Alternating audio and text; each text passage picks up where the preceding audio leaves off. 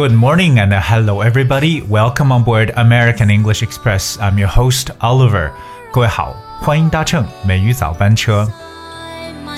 Today is really special because it's December the 31st, which means it is the last day of 2020. So in less than 24 hours, we're gonna bid farewell to the year 2020 and then usher in 2021。 不到二十四小时，我们即将和二零二零年告别，也就是很快的要迎接二零二一年的到来。We know this year is very tough for most of us, and there's just so much to say. There's just so much to expect. There are things we have achieved, but at the same time, there are also failures in 2020. 二零二零年呢，确实对我们大多数人来讲呢，都是很艰难的一年，对吧？可能有一些自己达成的心愿，那同样有一些自己没有实现的愿望。But gen in general, you know, we're looking forward to a better 2021。那也是希望二零二一年呢，能够给我们全世界都带来好运。随着今天二零二零年的告别，那么我想跟大家一起呢，也来分享一下。其实就在这个时候，许多西方人的一个习惯呢，就是要进行一个 New Year Resolution，就是新年的决定。那也可以说是一些新年愿望，看一下在来年。都有哪些你期许自己能够去做到的？当然了，今天节目呢也是希望我们所有的听友跟，我们一起来互动一下，告诉我们到底二零二一年你期望会发生什么样的变化？你又觉得你的新年愿望或者决定将会是什么？Which part of you you want to change for the better in the year of 2021? Alright, so that's what we're going to talk about in today's show.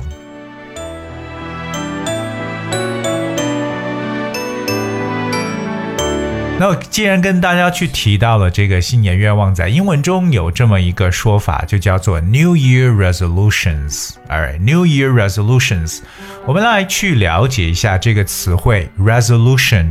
R E S O L U T I O N, alright, resolution. 这个词其实有很多意思, but one of the definitions for the word resolution means that if you make a resolution, you decide to try very hard to do something. 其实它就相当于一种决心，对吧？一种决定，而且呢是啊、呃、不大轻易去改变的一种决心。这个时候你就可以使用 resolution。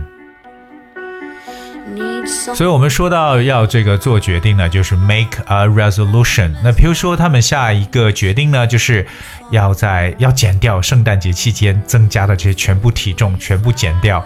They made a resolution to lose all the weight gained during Christmas holidays。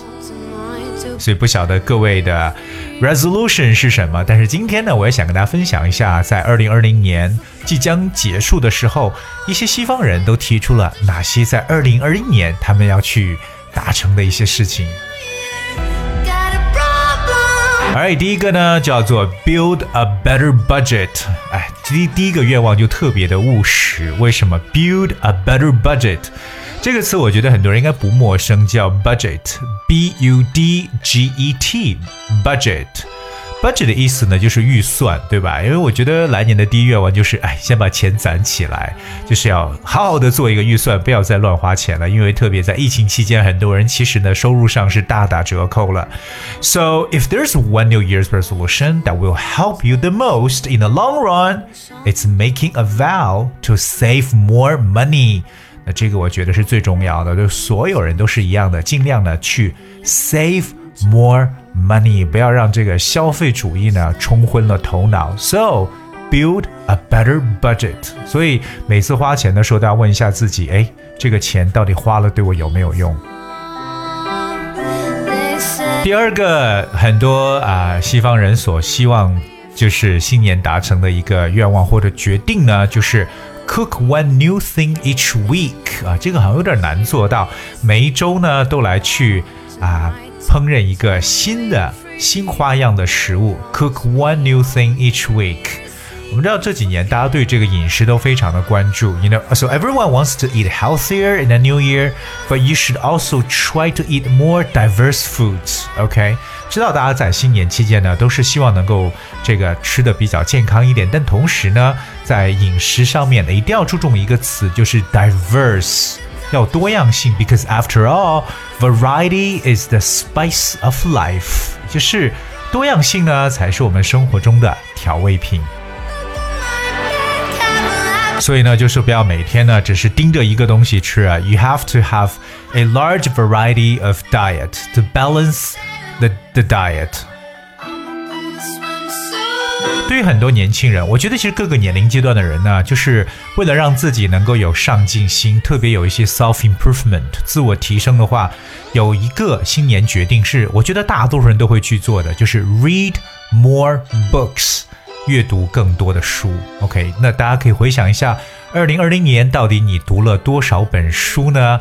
在这个二零一九年大家许下的新年决定当中，想读多少本的二零二零年有没有实现呢？If not, try to think it again, alright? Or to rearrange your plan, see how many books you wanna read, you wanna read in 2021. Alright, especially in January, 特别在一月，because January is the perfect time of year to snuggle up with a new book. 所以呢，大冬天的，其实呢，在房间里，特别是 坐在沙发上，对不对？盖一个毛毯，对吧？躺在那个地方读书，其实很惬意的一个事情。So try to read more，啊，一定呢要多读书，不管是 paper book 还是这个 e-book。I think reading has always always been a source to enrich our spiritual life and knowledge as well. Coming up the next one，给大家来去参考的这个西方人的一个新年决定就是 join a club。Join a club，参加一个俱乐部，而就好像是更多和兴趣爱好相关的了。But starting a new hobby is one thing, but joining a club will help you meet new people in the process。所以其实呢，这个我们知道大家很多人都有爱好啊，可是。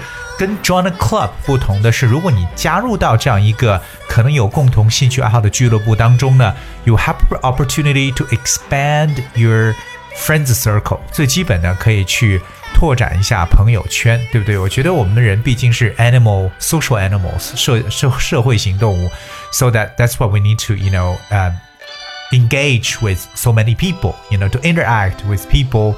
And that would I guess it's a very healthy way，所以是建议大家呢尽量呢多去参加几个可以选择性的这种好的俱乐部呢，让自己多多去和一些 like-minded people 志趣相投的人呢能在一起。下面这个叫 create a cleaning schedule you will stick to，哎，这什么？就是制定一个你能坚持的清洁大扫除的时间。Keeping your home tidy without doing what feels like a deep clean every week can feel like a big ask。有时候确实让人觉得每周做一次大扫除呢，可能是一个很大的一个要求了。But I think it's always good because we don't really clean the house every day. Like we don't have that time for that. But I think once for a week we can do a cleaning of the house to make your home tidy. 我觉得家里边干净，自己也看上去或者心情非常的舒畅，所以坚持每一周呢，至少来做一次大扫除。不好的一些习惯呢，当然去改变。除了大家可能提在经常嘴上说的啊，我要 lose weight，要减肥之外呢，在这里我也建议很多人呢，需要 drink less alcohol，少喝点酒，并且呢，quit smoking，而 quit smoking。不要再去吸烟了。当然，在饮食方面，我也建议大家 eat veggies regularly，要有规律的去吃蔬菜，尤其是绿色的蔬菜。eat veggies，这个 veggie v e g g i e s veggies 就可以表示为蔬菜的意思，是 vegetable 的一个比较口语化的说法。So eat veggies regularly。 那么能够让自己的这个 New Year Resolution 可以更加有效的实施出来，不至于以失败而告终。那外国有一个建议说，Share your resolutions one on one，就说一对一的去分享你的这个新年的决定。Well, because some research shows that telling others your goal makes you feel like you've already achieved it. 是这么回事呢？我不是很清楚，但是好像也通过一些研究说，如果你把你的一些这种的目标呢跟别人去分享之后呢，就自己会有一种哇，我都已经达成这种目标的感觉了。Okay, all right, but of course, other studies indicate that sharing pro progress can help you keep going，对吧？就是确实跟别人去分享你的这个每天的达成你新年决定的这个一小点的东西呢，也可以能够帮助你继续前行。所以说呢，有一些新年愿望或新年决定呢，you don't have to keep them to yourself. Share them with your friends, and that is also one way to encourage and motivate you go forward.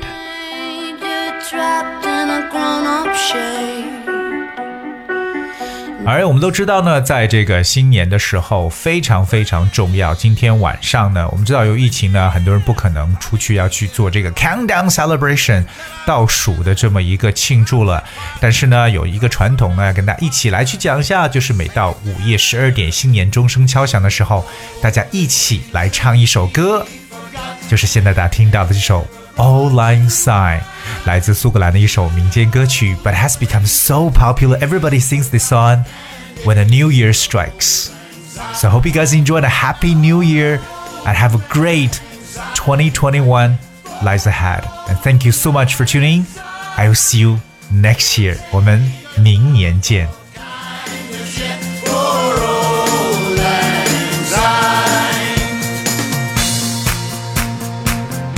Everybody in the house to put your hands together. It may have been a long time, but change is gonna come. Change! A new year! We it